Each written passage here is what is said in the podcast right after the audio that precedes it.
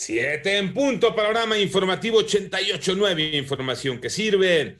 Yo soy Alejandro Villalbazo en el Twitter, arroba Villalbazo. 13 es martes 27 de abril, Iñaki Manero. ¿Cómo te va, Iñaki? Ya se nos está yendo el mes, Alex Villalbazo, a todos los amigos de la República Mexicana. Gracias por seguir en Panorama. Adelante, Iñaki. Con el panorama COVID, la cifra de casos de coronavirus a nivel mundial es de 147 millones 894 mil 495. 85 millones 597 mil 7 personas se habrían, entre comillas, recuperado por esta enfermedad. El número global de personas fallecidas ya llegó a 3 millones 121 mil 210 y el director general de la Organización Mundial de la Salud, Tedros Adhanom Ghebreyesus, afirmó que la pandemia continúa intensificándose en todo el mundo y destacó que por novena semana consecutiva los contagios están en aumento, mientras que las muertes se han incrementado por sexta semana consecutiva. No estamos ni siquiera cerca del final.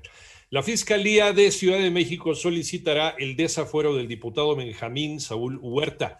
Joana Flores. Ernestina Godoy, fiscal general de Justicia Capitalina, confirmó que solicitarán a la Cámara de Diputados el desafuero del legislador de Morena, Benjamín Huerta, acusado de abuso sexual contra dos menores de edad. Estamos terminando de integrar, se cierra la primera parte de la investigación y estaremos ya actuando hacia la Cámara de Diputados. Nosotros no podemos pedir una orden de aprehensión en tanto tenga la protección constitucional. Godoy Ramos recordó que se tienen dos denuncias formales contra el diputado federal de Morena. Uno de los jóvenes, el primero, está todavía en resguardo de la fiscalía junto con la familia.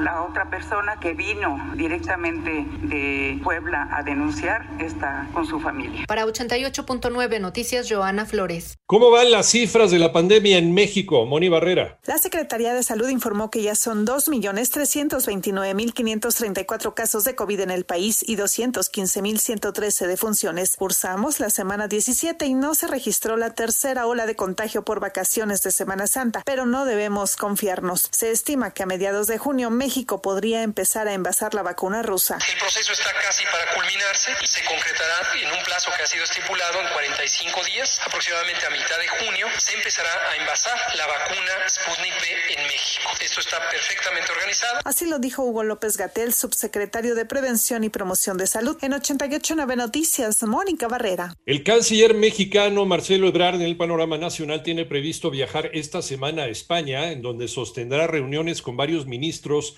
para abordar, entre otras cosas, cuestiones relacionadas con inversiones e infraestructuras. Por otro lado, y por segunda vez en seis días, la Comisión Ambiental de la Megalópolis decretó la ampliación del programa Hoy no circula, por la cual el día de hoy, martes, no circulan aquellos vehículos con holograma de verificación 2, holograma de verificación 1 con terminación de placa 0, 2, 4, 6, 7 y 8 y permisos para circular.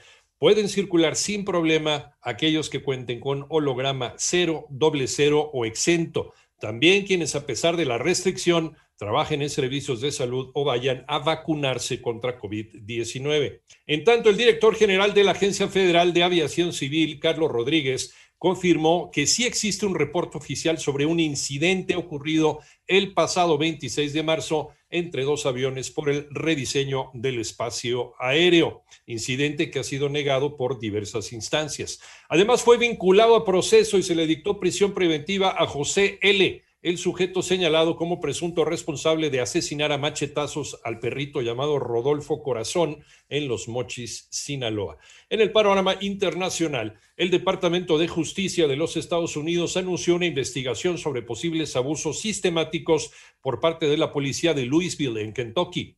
Trece meses después de que agentes mataran a tiros a la afroamericana Breonna Taylor en una redada en su casa. La vicepresidenta de los Estados Unidos, Kamala Harris, prometió al presidente guatemalteco Alejandro Yamatei más ayuda a Centroamérica para atender las causas de la migración irregular hacia el norte. Y la Organización de Defensa de los Derechos Humanos Human Rights Watch calificó hoy martes de apartheid la política de Israel hacia su propia población árabe y los palestinos en los territorios ocupados.